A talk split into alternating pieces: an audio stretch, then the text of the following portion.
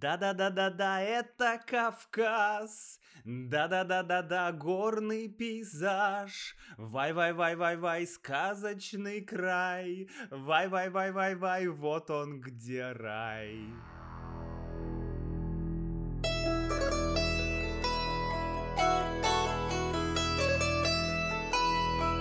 Приветствую, друзья, на нашем понятном подкасте на русском языке, где мы практикуем, изучаем русский язык и узнаем э, что-то интересное о России.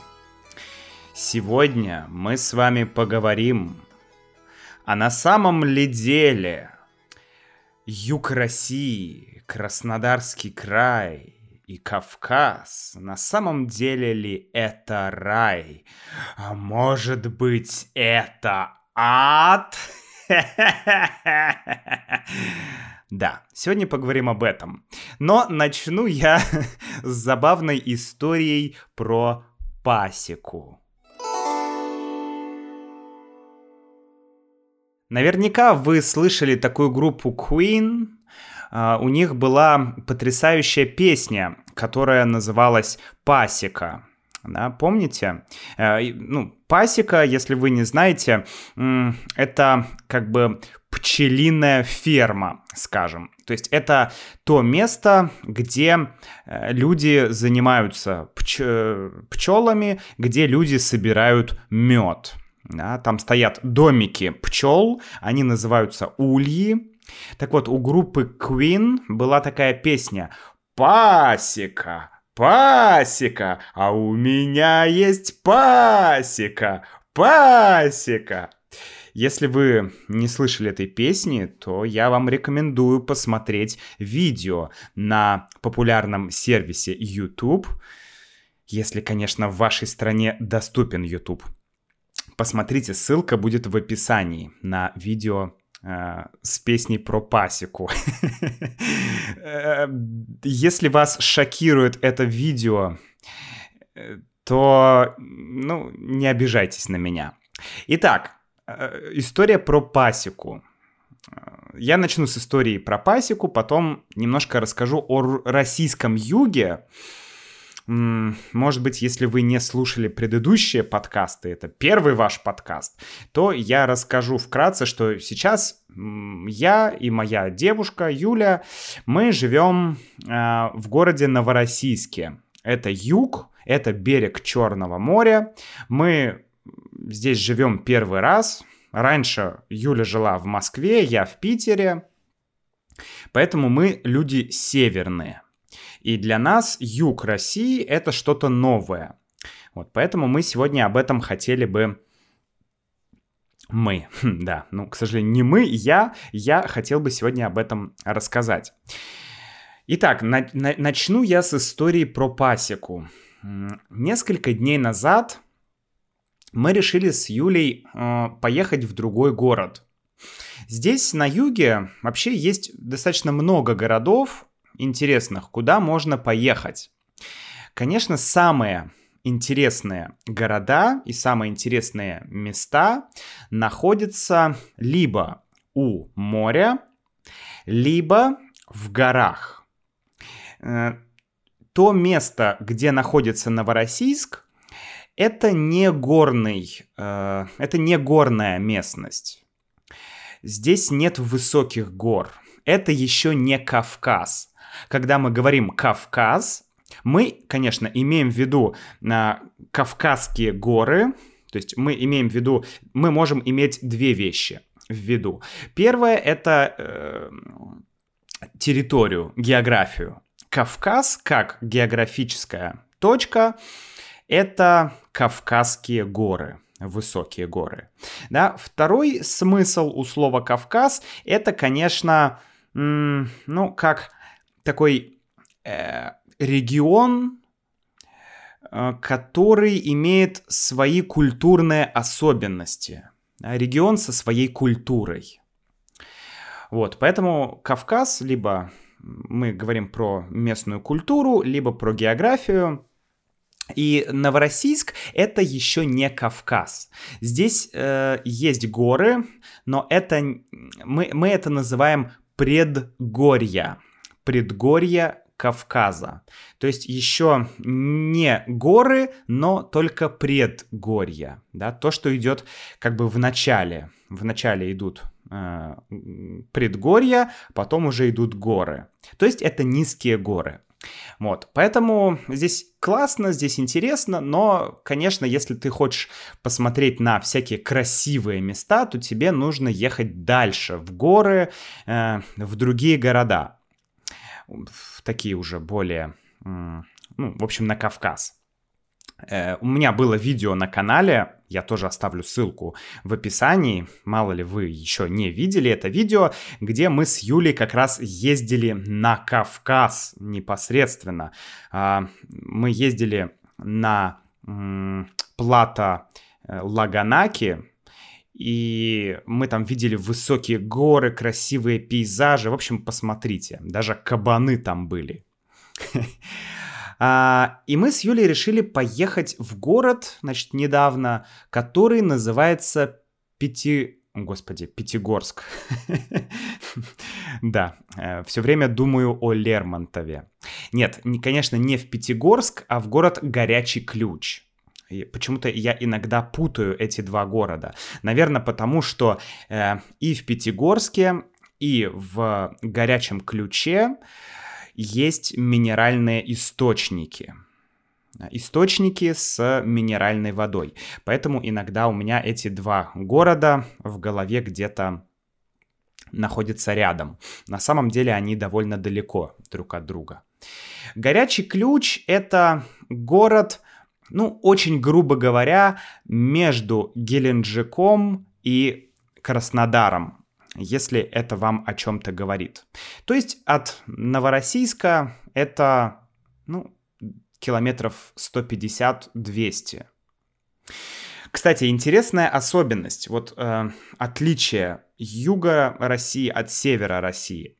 Э, ну, скажем, от европейской, да, вот этой части России, э, восточноевропейской равнины, да, как мы ее называем, восточноевропейская равнина, это географический термин, он означает э, европейскую часть России, вот эту плоскую часть России. То есть, грубо говоря, э, Запад — это граница с Европой, да, с востока у нас идет идут Уральские горы, то есть до Уральских гор, до Урала. Урал это, это такие города, как Челябинск, Уфа, Екатеринбург. Э, юг ну, здесь я точно не знаю даже, где кончается. Ну, наверное, как раз вот, э, как раз вот этими горами, Кавказом. Наверное, вот здесь где-то и заканчивается примерно вот эта восточноевропейская равнина. Ну и север, ну, на севере, я не знаю, особой границы тоже нет, потому что эта равнина идет прямо до э, таких городов, как Мурманск и Архангельск. Ну, примерно, да. То есть, скажем так, европейская часть России, да, потому что часть России находится в Европе, э, а часть в Азии. И э, вот этот вот разделитель между Европой и Азией — это Уральские горы. Уральские горы идут с севера на юг. Слева от них Европа, справа Азия. Окей, значит, э, я начал говорить о том, что здесь на юге по-другому ощущаются расстояния. Потому что тебе нужно проехать, не знаю, там 150 километров, 150 километров. И ты едешь эти 150 километров 3 часа. Блин, это... Например, в Питере, э, в Санкт-Петербурге, и рядом с Санкт-Петербургом, вот где я жил, 150 километров, ну, это 2 часа. Здесь это 3 часа. Почему такая разница? Давайте я дам вам 5 секунд, чтобы вы подумали, почему в Питере 150 километров это 2 часа, здесь 150 километров это 3 часа. Время пошло.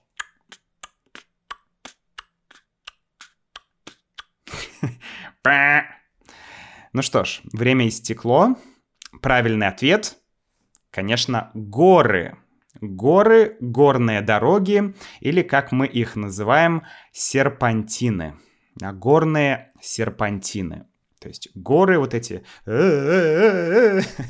которые идут в горах.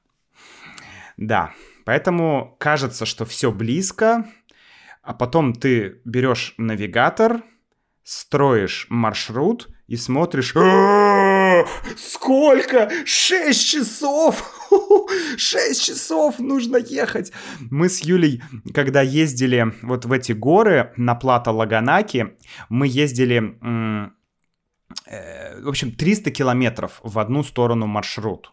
Ну, 300 километров это немного. Для России это вообще, ну, что там, 300 километров. Сейчас, сейчас нормально, сейчас проедем. Фигня. Мы ехали 6 часов. 6 часов, Карл! 6 часов. Это просто для меня это сложно представить. Вот, поэтому, да, это очень забавно, что расстояние короткие, но ты едешь долго. Окей, значит, мы поехали в, в город Горячий Ключ. Он называется Горячим Ключом город, потому что Та-дам! Там есть горячие ключи. Что такое ключ? Ключ имеет много значений в русском языке. Ну, так же, как и в английском. Да? Бывает криптографический ключ, бывает м, ключ от квартиры, но еще бывает ключ а, как синоним к минеральному источнику. То есть ты, э, когда видишь, что, например, из, э, из земли идет вода, да, это ключ. Мы можем назвать это ключ или можем назвать это источник.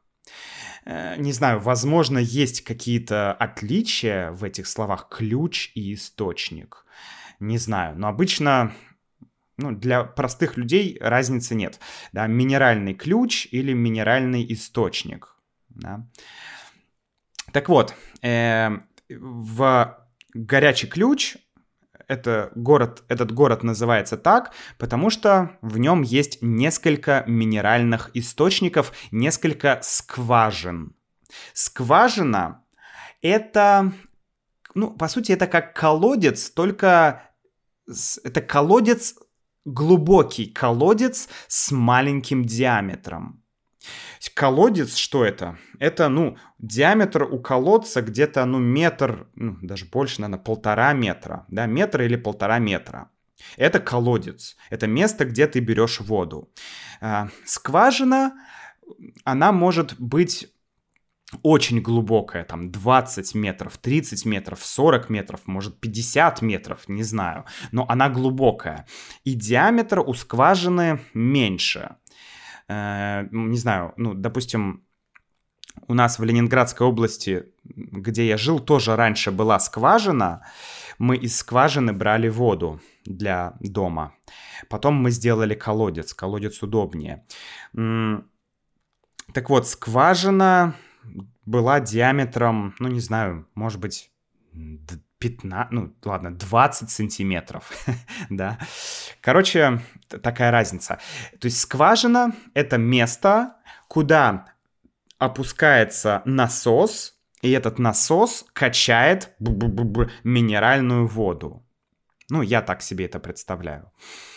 Так вот, э, в горячем ключе есть три скважины, то есть три разных источника минеральной воды. Или по-другому, три разных ключа. Не знаю, ключ и скважина это точно синоним или нет. Ну, окей.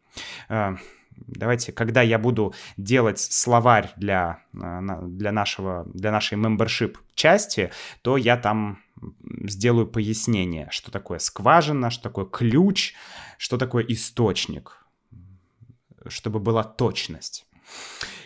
Так вот, э, мы приехали в этот славный город. Он находится в горах. Он окружен горами. Он не на берегу моря. Это абсолютно такой маленький город. Ничего особенного. Раньше там была в, в средние века там была крепость. Крепость была на скале, такая красивая крепость. Я видел реконструкцию этой крепости, ну, очень красиво. И, конечно, мы с Юлей хотели попробовать минеральную воду. Это, ну, это была цель нашей поездки — погулять по городу, попить минеральной воды, ну и, может быть, ну, просто посмотреть город. Значит, мы приехали туда в субботу, а, и сразу мы заселились в отель. Вообще с этим не было проблем. Отель стоил очень недорого. Мы были вдвоем, и мы заплатили 1600 рублей. Это примерно, ну, где-то 22 доллара. Нормально абсолютно. За двоих людей. Отдельный номер. Все хорошо. И мы, значит, э, пошли гулять. Мы пошли гулять, мы гуляли по городу, ну, ничего особенного. Не могу сказать, что город чем-то отличается от других небольших городов. В этом городе очень классный музей. Мы удивились, потому что маленький город, но в нем потрясающий музей. Там есть древние аммониты. Аммониты — это такие, как, знаете, наутилусы. Это древние моллюски но огромные, гигантские такие моллюски. А, вот если вы представите колесо от автомобиля, да, вот большое колесо от автомобиля, вот такого размера э, аммонит, то есть, по сути, улитка, да, так скажем по-другому. Такая огромная гигантская улитка, которая раньше существовала. Потом там есть даже э, кости каких-то морских динозавров, да, маленьких. И э, потом, э, как он называется-то, господи, зуб, да, по-моему, зуб мамонта. Ну, в общем, куча, куча, куча э, интересных археологических э, находок. Прям большое количество. Очень древних, э, не очень древних. Вообще, Кавказ э, по, по своей истории он имеет огромное количество интересных археологических на, накоп, э, находок, господи, находок. Археологическая находка — это то, что нашли археологи. Да? Находка — это то, что было найдено. Например, я гулял в городе, а я нашел iPhone. Хе-хе, это находка. Я могу сказать, Юля, прикинь, какая у меня сегодня была находка. Я шел по городу и нашел iPhone. Но есть археологические находки. Есть еще город, кстати, в России, он называется Находка. Он находится рядом с Владивостоком. Но это уже не знаю, просто вспомнил. Так вот, э, очень много интересных э, находок археологических.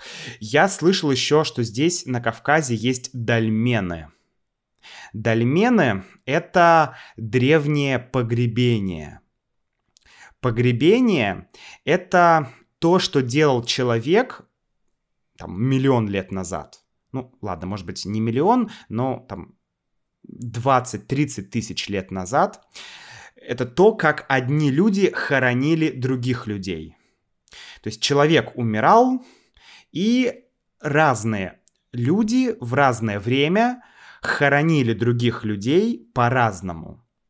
Кто-то делал курганы, кто-то делал, ну, вы знаете, как в Египте есть гробница, да, гробница фараона, гробница Тутанхамона, да. А, то есть и, и на Кавказе очень много интересных захоронений, да, вот этих, скажем, могил, да, интересных таких. А, я еще их не видел, но я видел фотографии, и обязательно туда нужно съездить. И, конечно, снять видео. Так вот, я остановился на том, что э, в горячем ключе очень интересный музей. Если вы когда-нибудь будете в горячем ключе, то посетите этот музей. Он стоит 50 рублей. Это меньше одного доллара, но там потрясающе, очень хорошо. Он маленький, но прям супер. Затем мы погуляли по городу, и по сути в городе, ну, не так много интересных достопримечательностей.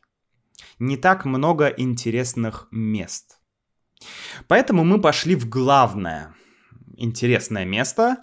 Да, мы пошли смотреть главную достопримечательность города. Это, конечно же, курортный парк. Курортный парк — это территория санатория. Это огромная территория огромного санатория. Вообще, этот город, Горячий Ключ, он был э, основан как, как медицинский госпиталь, медицинский военный госпиталь.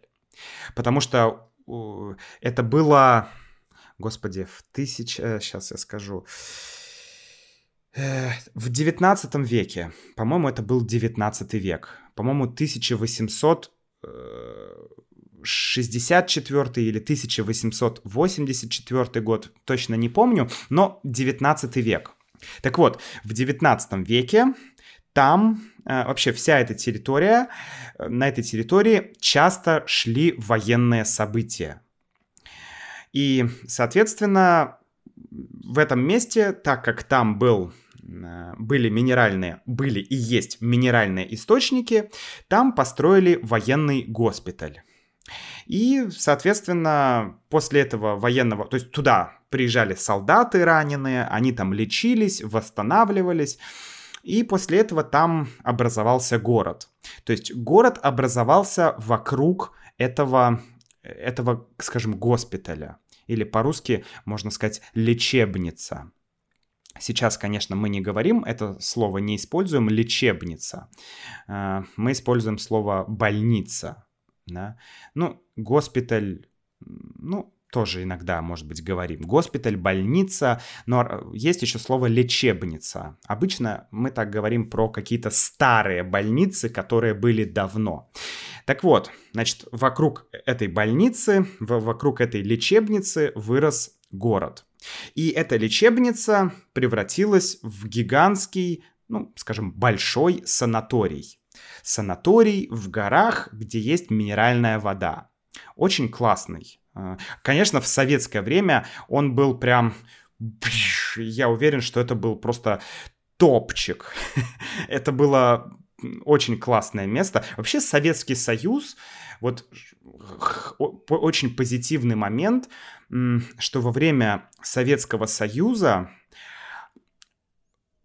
по сути, вот все, э, все побережье Черного моря и Крым, и Краснодарский край. Все это начало превращаться в такую хорошую курортную зону, по сути, только во время Советского Союза. Нет, конечно, еще до Советского Союза люди тоже сюда ездили, но это не было так популярно. Советский Союз проделал огромную работу. Я, например, слышал, что э, в этих местах были болота. А где есть болото, там есть комары, да, москиты. И, эти, и там были не простые комары, а малярийные комары. То есть э, комары, которые переносят малярию. Малярия — это опасное заболевание для человека. Поэтому приходилось осушать эти болота осушать болото, то есть делать болото сухими, то есть, ну, как бы убирать болото или уничтожать болото. Да? А, затем я слышал, что выращивали, вернее, высаживали, высаживали м, разные деревья очень активно во время Советского Союза, например, пицунская сосна. Пицунская сосна. Пицунда — это сейчас место в Абхазии. Это город в Абхазии. И пицунская сосна — это тип сосны, то есть дерево, которое, ну, не знаю, оно эстетически красивое, и, насколько я знаю, оно наполняет воздух какими-то полезными веществами. Вообще считается, что воздух хвойных деревьев очень полезен. Хвойные деревья — это ель, э, пихта, сосна. Ну, ель — это елка, да, ель, елка, э, сосна и так далее. Вот, поэтому Советский Союз активно работал над созданием м, курортов, чтобы люди могли приезжать, чтобы люди могли отдыхать, чтобы люди могли э, ну, быть здоровыми.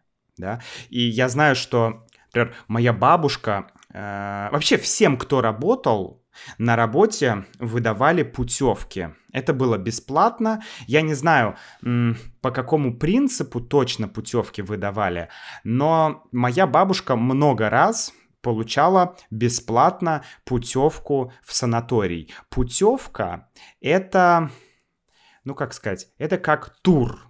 Сейчас мы это называем тур. Мы можем сказать тур в Египет. Или мы можем сказать путевка в Египет. Ну, путевка немножко устаревшее слово, но суть похожа. Путевка означает тур. То есть, э, ну, тур в санаторий звучит смешно. типа, тур в санаторий, что? ну, как-то вот странно. Поэтому мы сейчас используем это слово путевка в санаторий. То есть, э, это означает, что ты ну, грубо говоря, две недели будешь жить в санатории, будешь э, проходить какие-то процедуры, будешь посещать врачей, будешь пить минеральную воду или там лечиться с помощью грязи. Это тоже здесь очень популярно. Здесь есть много источников хорошей, полезной грязи. Вот. Да.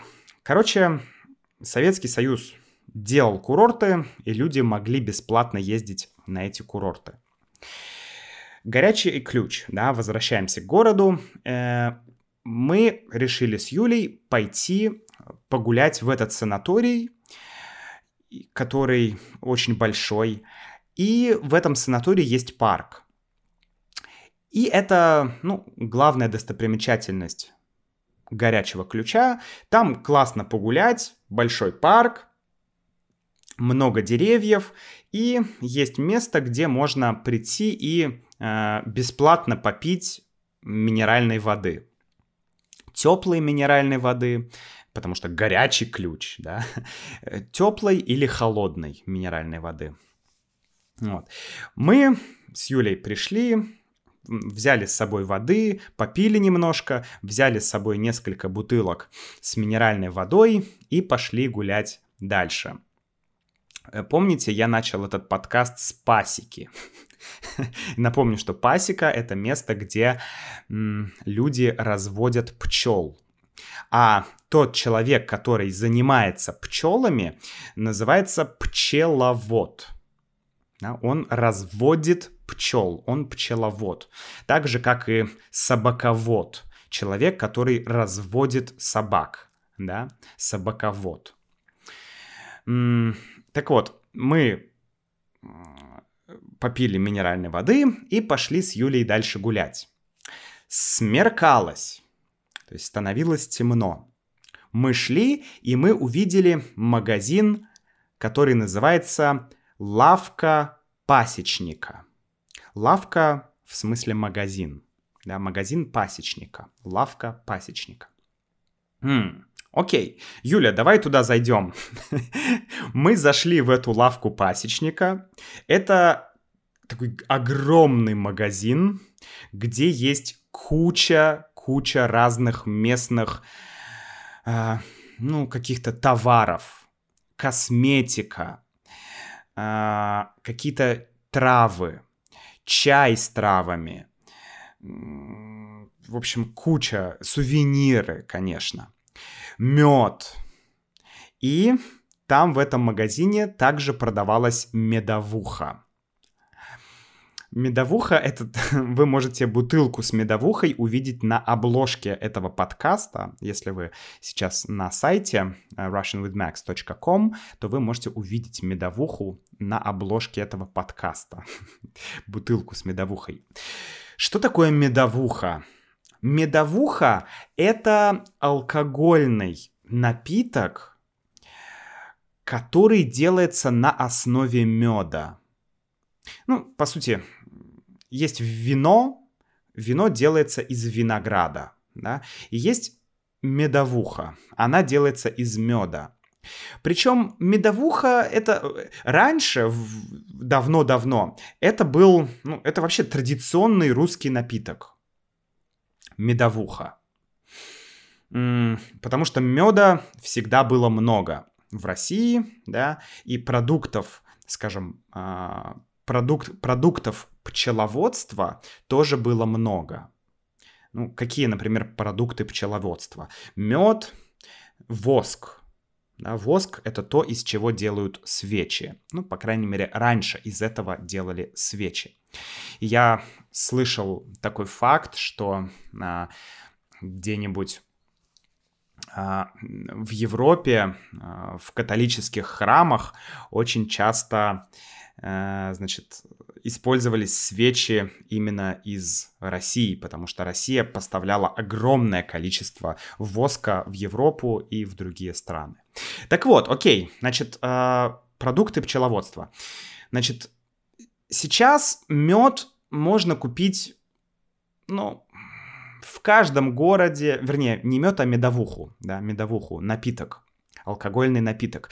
Он не, это не, это не сильно, алко... Э, как называется, сильно алкогольный, да, слабоалкогольные напитки, сильно алкогольные. Это не сильно алкогольный напиток, то есть не крепкий напиток. Это слабо алкогольный напиток. В нем где-то, ну, где-то 6%, 6%, э, да, алкоголя. То есть примерно как пиво. Примерно как пиво. И, значит, сейчас мед, почему мед? Медовуха. Э, просто раньше медовуха еще называлась медом. Сейчас мед это не напиток, мед это сам продукт. Но раньше медом называли напиток. Да, поэтому иногда мед и медовуха может быть как синоним, как напиток. Э, значит, сейчас медовуху продают в разных местах, в разных городах, и, ну, это очень доступный напиток. Но проблема в том, что в основном это низкокачественный напиток. Он такой очень сладкий, он сделан с использованием какой-то химии, то есть это не какой-то уникальный, традиционный э, там рецепт.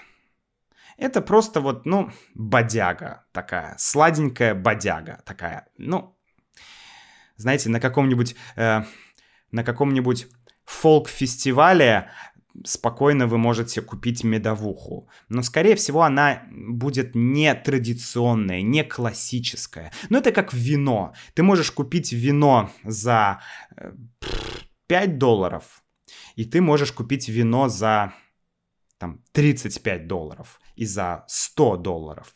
Да, вот есть разница. Также и медовуха. И вот мы зашли в эту лавку пасечника, и там был пасечник – или пчеловод. Его звали Николай Игнатьевич. Это такой взрослый человек, интеллигентного вида, достаточно приятный, такой аккуратный.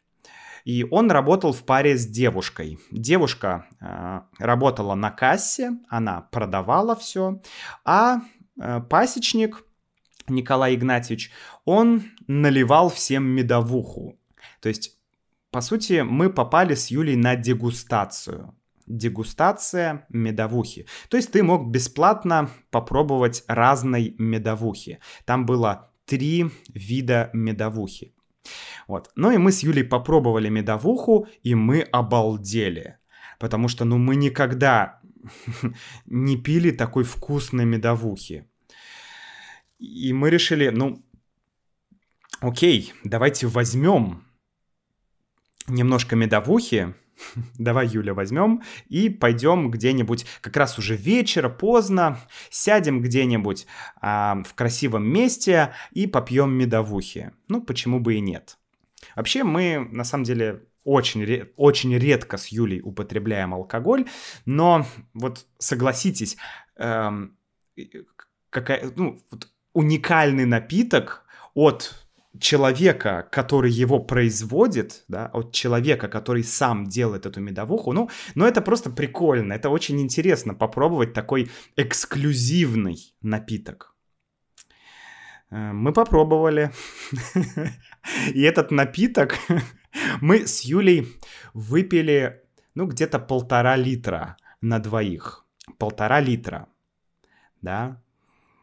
Э, это примерно как пиво по, по количеству алкоголя это примерно как полтора литра пива.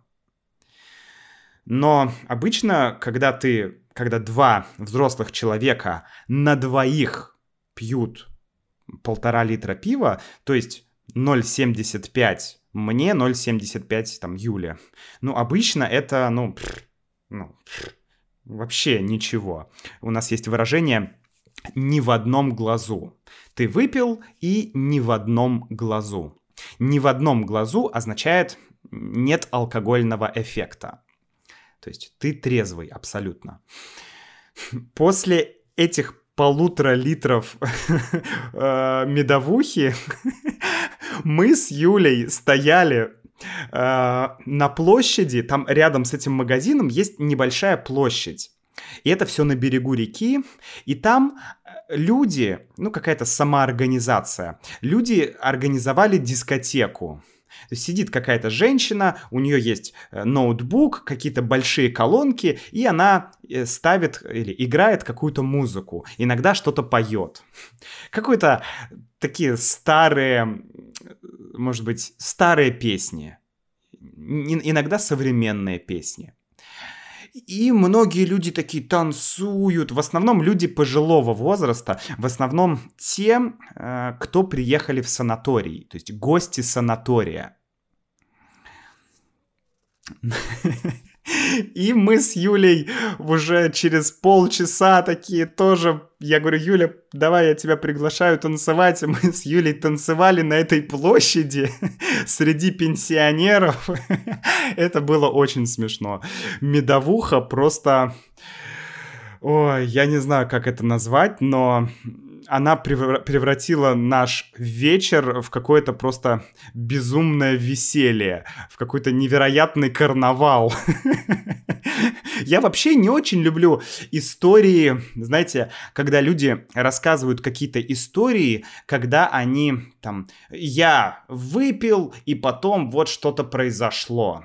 То есть, когда люди рассказывают свои, скажем, алкогольные путешествия, да, это, ну, это обычно мне не очень интересно, но просто в этот раз это настолько все прошло забавно, настолько интересно и настолько неожиданно, ты, ты пробуешь медовуху, ты уже купил эту медовуху, тут музыка, и ты уже пляшешь. В общем, это очень смешно, но нам, конечно, безумно понравилась эта медовуха. Мы даже взяли с собой э, пару бутылочек, когда уезжали обратно. К сожалению, мы не смогли погулять по городу э, подольше, потому что на следующий день начался дождь. Но с, еще один плюс этой медовухи, что она... Э, то есть после нее ты чувствуешь себя абсолютно нормально. То есть мы реально с Юлей были пьяные. Ну вот честно. Э, я не помню, чтобы вот чтобы мы были такими пьяными э, от такого небольшого количества алкоголя. Но при этом Утром у тебя абсолютно свежая голова, ничего не болит, ничего не трещит, ты чувствуешь себя абсолютно прекрасно. И это очень круто. Ладно, на этом я закончу историю про медовуху и про горячий ключ. Да, смотрите, забавно. Мы ехали за минеральной водой, а в итоге получилось, что мы в горячий ключ приехали пить медовуху. Давайте в двух словах про жизнь на юге. Ну что ж, э, давайте я вкратце чуть-чуть расскажу про особенности южной жизни, которую мы с Юлей заметили. Буквально три минуты, чтобы этот подкаст не был слишком длинным, окей? Э, я... У меня есть четыре пункта. Еда, транспорт, культура и сравнение с Крымом и Севастополем. Давайте сразу начнем с еды. Что мне нравится? Вообще все, что касается еды, здесь потрясающе. Понятно, юг, есть многие фрукты, там инжир, сливы, э, яблоки, это все дешевое. В последнее время на севере и в Питере, вообще в этом году в России все очень поражались тому, что цены на сезонные продукты очень сильно выросли, на сезонные фрукты.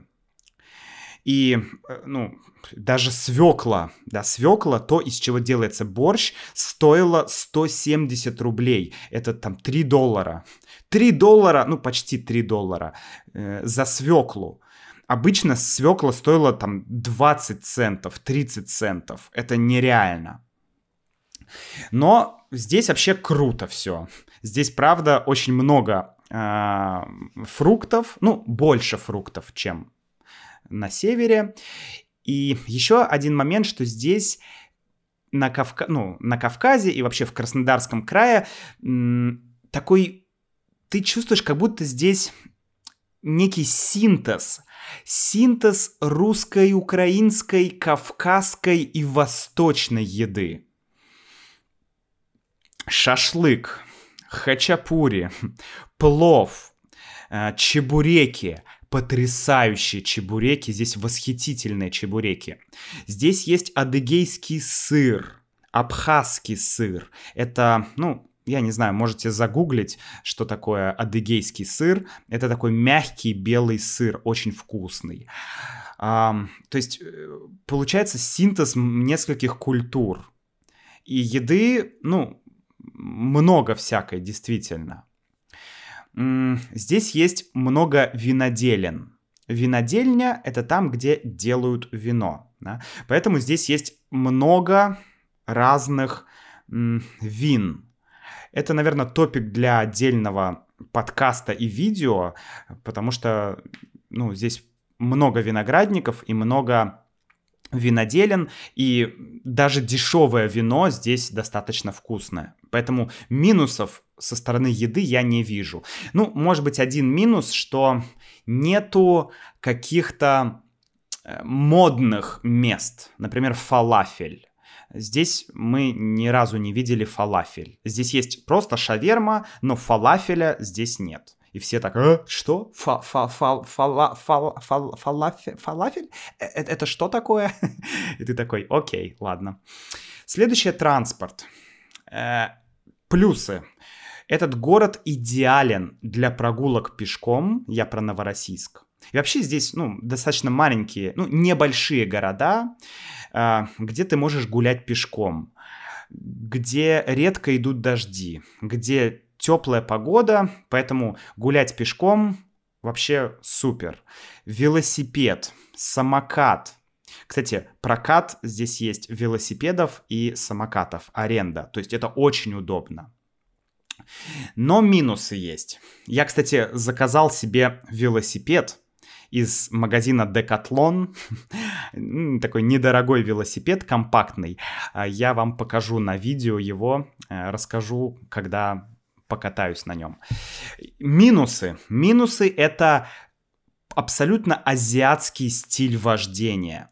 То есть, когда я еду на машине, я очень-очень осторожен, потому что люди, многие ведут себя очень неосторожно. Конечно, в Москве и в Питере культура вождения на абсолютно другом уровне. Следующее, культура и досуг. Досуг, если вы не знаете, это, ну, это слово обозначает, как ты проводишь свободное время. Конечно, здесь юг, море, пляж, горы, все круто. Культурная жизнь здесь тоже в порядке. Мы недавно ходили в местную э, кофейню, кофейню, такая книжная кофейня, там книги и кофе. Это вообще в России очень популярный формат такие типа интеллектуальные кафе или кафе для фрилансеров, где много разных книг и кофе. Да? И ты просто приходишь туда, можешь почитать книги или поговорить с кем-то или просто посидеть поработать. И вот мы ходили в такую кофейню, и там были дебаты. Просто дебаты, как, ну, вот, как, как, как досуг.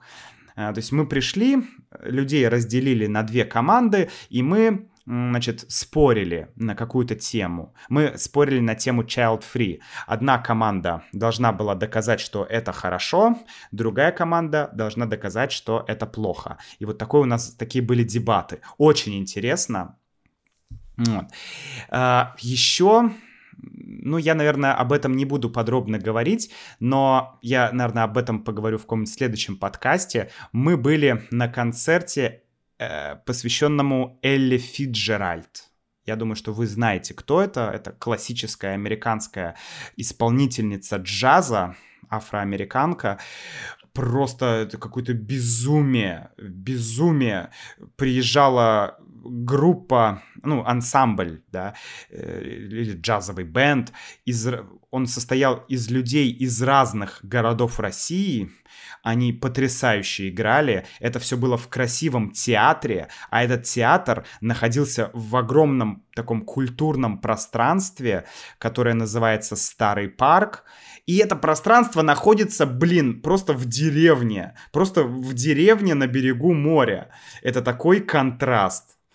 Супер, я об этом обязательно сниму видео. Ну и сравнение с Крымом и Севастополем.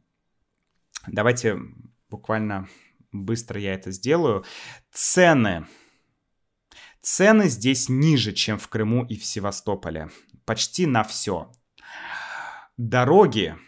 Дороги, ну, в Крыму недавно была построена трасса Таврида. Это трасса, которая ну, идет прям по всему Крыму и соединяет разные города. Это супер удобная трасса, она прямая, без гор, без серпантинов. Ну, вот, наверное, в этом плюс Крыма. Здесь э, дороги хорошие, но много серпантинов. Культурная жизнь все-таки... И вообще, если мы вот если мы скажем такое слово цивилизация, да, ну, в современном понимании, то, конечно, Краснодарский край, Новороссийск здесь будет иметь преимущество, потому что, ну, гораздо здесь больше всего, больше культурных мероприятий, больше концертов. И вообще, ну, как-то вот более все, знаете, жизнь кипит. Вот здесь жизнь кипит. В Крыму такая вот, такой чил, такое спокойствие, то есть как-то более все спокойно. Там красивая природа, красивое море, красивые какие-то э, крепости высоко в горах. Но вот именно с, с точки зрения цивилизации, конечно, здесь гораздо больше всего. Так же, как и в плане еды. Здесь Вообще здесь разнообразие, гораздо больше разнообразия. И если мы говорим про товары и услуги, то, конечно, здесь тоже больше всего. Ты можешь заказать любую, вот я заказал себе компьютерный стол, да, я показывал его на видео. Легко, быстро. То есть все ты можешь здесь заказать, или, или здесь есть куча магазинов, где ты можешь купить то, что тебе нужно. Любую мелочь. И это будет недорого. В Крыму, ну, вообще с этим проблемы. В общем, резюмируя, скажу, что пока, конечно, вот именно жить здесь, да, не с точки зрения туризма, а с точки зрения жизни, конечно, Новороссийск и Краснодарский край, ну, однозначно выигрывает. Но ладно, друзья, я думаю, что мы еще в следующих подкастах об этом поговорим. Пишите, если у вас будут вопросы. И до встречи в следующем подкасте. Пока-пока.